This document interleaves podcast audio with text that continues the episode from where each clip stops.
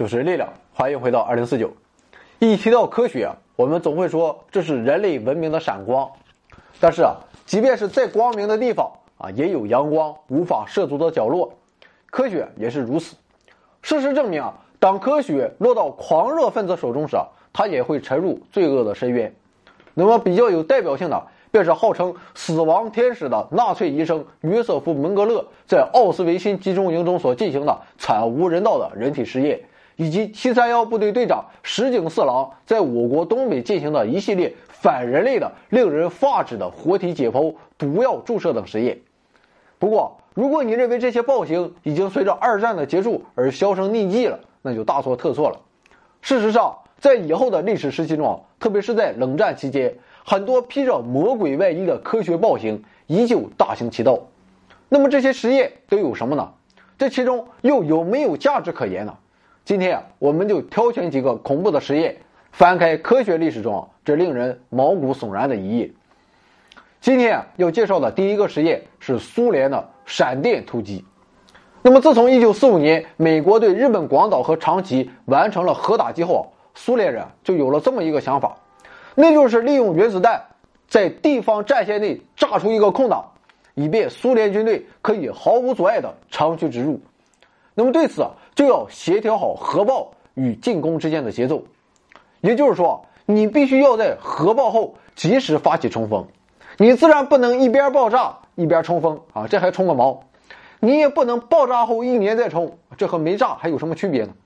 所以啊，苏联人要了解的便是在核爆后极短的时间内，苏联红军究竟可不可以抵挡核爆后的辐射，完成战斗任务。于是啊，在一九五四年的九月十四号，在引爆了一颗能量为广岛原子弹两倍的核弹后，苏联红军四万五千名步兵、六百辆坦克和三百二十架飞机冲向了乌拉尔山的演习地带。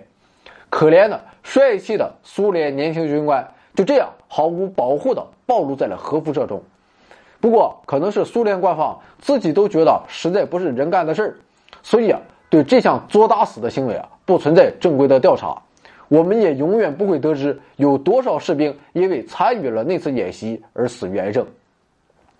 苏联做的第二个大死就更耸人听闻了，在咸海中啊，有一个名为复兴岛的小岛，但名字虽然叫复兴，但是啊，这却是一个实实在在的人间地狱。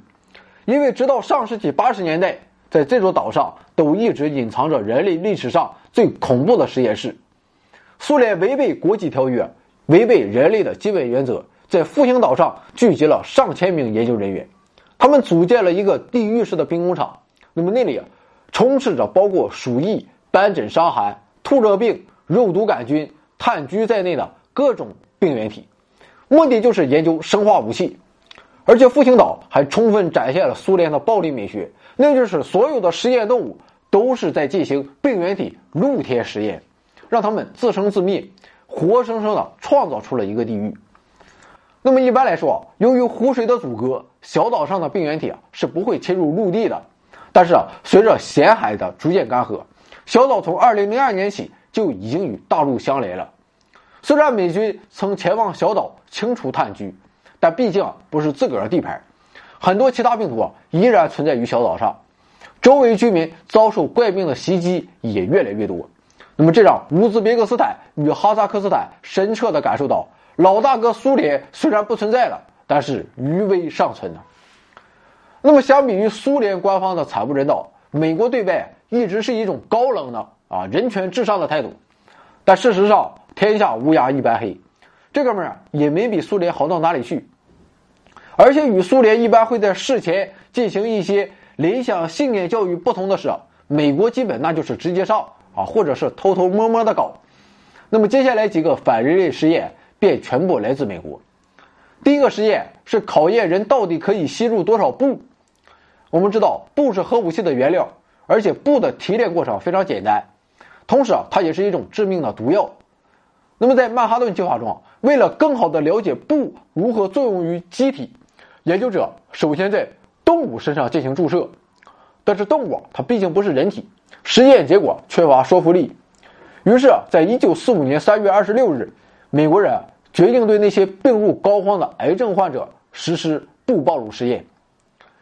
研究者认为啊，反正你们也快死了啊，不如我帮你们做决定，在死之前啊，再为科学做一点贡献。当然了，这个实验是在患者毫不知情的情况下偷偷进行的。于是啊，十八名患者就这样成为了小白鼠。他们每天啊会接受几毫克布的注射，却丝毫没有产生任何怀疑。理论上说，注射致癌的影响要在十到十五年后才能显现出来，这要远远超过那些病人的期望寿命。可能研究者也用此来聊以自慰。但问题是啊，一方面预期寿命是很难计算的。另一方面，有一个代号为 CAL 一的病人，其实只是胃溃疡被误诊为胃癌。那么这哥们儿，就这样无名的躺枪了。通过这个实验，研究者了解到，不会在肝脏中富集。虽然这十八名患者最后没有一个人死于不暴露，但美国人干的这也绝不是什么好事儿。美国干的第二件事儿也与核有关。那么，为了探明苏联的核计划发展，美帝是操碎了心。各种招只要能想到，美国就敢上。于是啊，在一九四九年，西雅图附近的汉福德工厂在军方的命令下，释放出了大量的放射性碘幺三幺，目的是对美国空军用来侦察苏联核工业基地的传感器进行测试。那么这些传感器啊，会与苏联核工厂排出的废气产生反应，从而分析出制造核弹的成分。但是啊，就是为了这样脑残的原因，美国就让几万、几十万无辜居民在毫不知情的情况下暴露在了放射性物质之下。好在后续的跟踪表明，汉福德附近的居民因癌症死亡的人数并没有高于其他地方。但是啊，结果同样不能掩盖你动机的无良。美国干的第三件不是人事的事儿，是制造《哈利波特》中的土真剂。一九五三年。美国中情局，准备搞一个大新闻，他们准备研制出土真剂，让俘虏的间谍老实招供。于是，MK Ultra 计划就应运而生了。为此啊，中情局试验了各种方法，包括催眠术以及中枢神经致幻剂和强力幻觉剂等等各种药物。实验对象为军人或者普通老百姓，方法要么就是胁迫，要么就是美国人常用的路数啊，偷偷摸摸的。不过。实验却并没有制造出什么吐真剂，但美国人也有发现，那就是这些中枢神经幻觉剂可以让人开口说话，但却都是胡言乱语。于是啊，中情局就将这些药剂发给了自己的特工啊，并告诉他们：当你们被敌方俘虏后，喝下去就变成钢铁侠了。那么中情局啊啊自己知道啊做的也是反人类的事情，所以啊保密工作进行的很好，但是啊没有不透风的墙。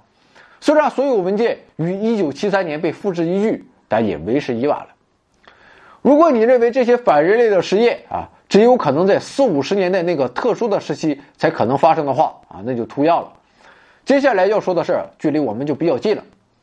1990年到1991年的海湾战争，最终是以以美国为首的盟军大胜而告终。但是，就是这场给萨达姆侯赛因打出翔的胜利。却反过来啊，也给美国造成了很大的麻烦，因为根据美国国会二零零八年公布的官方报告显示，参战的六十九点七万名美军士兵中，至少有四分之一都患上了一种怪病，症状主要表现为失忆、头疼、消化障碍、弥散性疼痛等等。那么这被称作海湾战争后遗症。士兵们当然不会中了什么萨达姆的巫术，事实上，罪魁祸首是一种名为。溴化吡啶斯地明的药物。那么，为了防止伊军化学武器的攻击，美国士兵大多接受了大剂量该药物的预防治疗。不过，该药物的大剂量使用并没有得到安全性的认证。看来，美国是真的认为萨达姆有大规模杀伤性武器。可以说，以上说的这些实验啊，不论是苏联的还是美国的，虽然已经没有了人性可言，但好歹算是保留了一点科学的理性。但接下来要说的这项实验，让你不得不怀疑研究者可能自己已经吃了中情局研制的中枢神经致幻剂了，因为啊，他们想创造一个现实版的 X 战警基地。美军从1979年开始便着手进行一系列的对超能力现象的研究，目的啊是组建一支名为“地球第一营”的军团，其成员均拥有超能力。那么至于什么超能力啊，那就各种各样了。比如说，可以预知未来啊，拥有千里眼，用火眼金睛杀人，穿墙术等等，基本就和 X 战警一样。就看你的想象力了。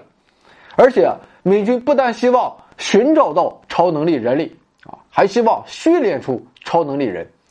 当然了，结果自然不必说，几千万美元打水漂了。就说我们中国也在寻找超能力人群，不过我们的做法比较聪明，既不花钱还能挣钱，那就是通过彩票来寻找时间穿越者。所以啊，买彩票的同志们要注意了。不过今天说了这么多反人类的暴行后，我们还是想最后再补充一个疯狂的实验。这个实验虽与灭绝人性无关。但也绝对算是作大死的行为。美国空军上校斯塔普热衷于高速坠落的测试，他把自己绑在火箭座椅上，经历了一次又一次的极限制动。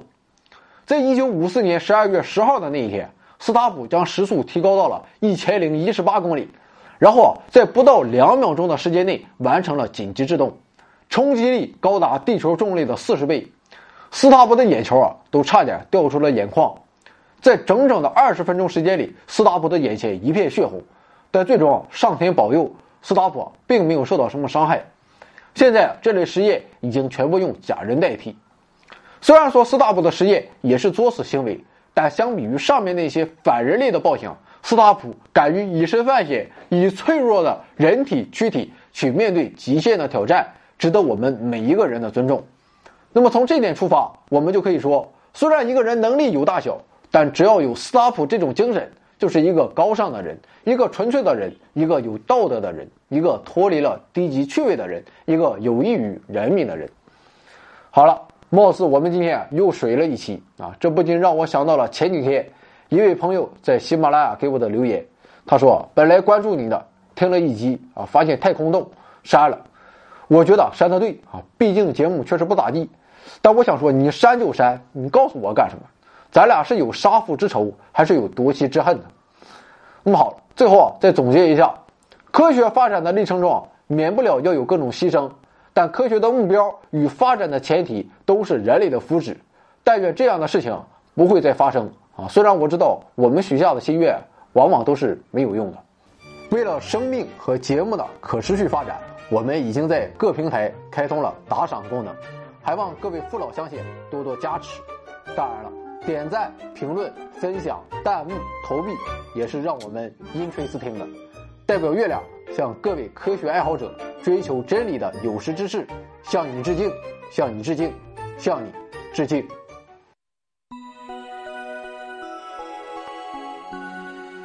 科学声音。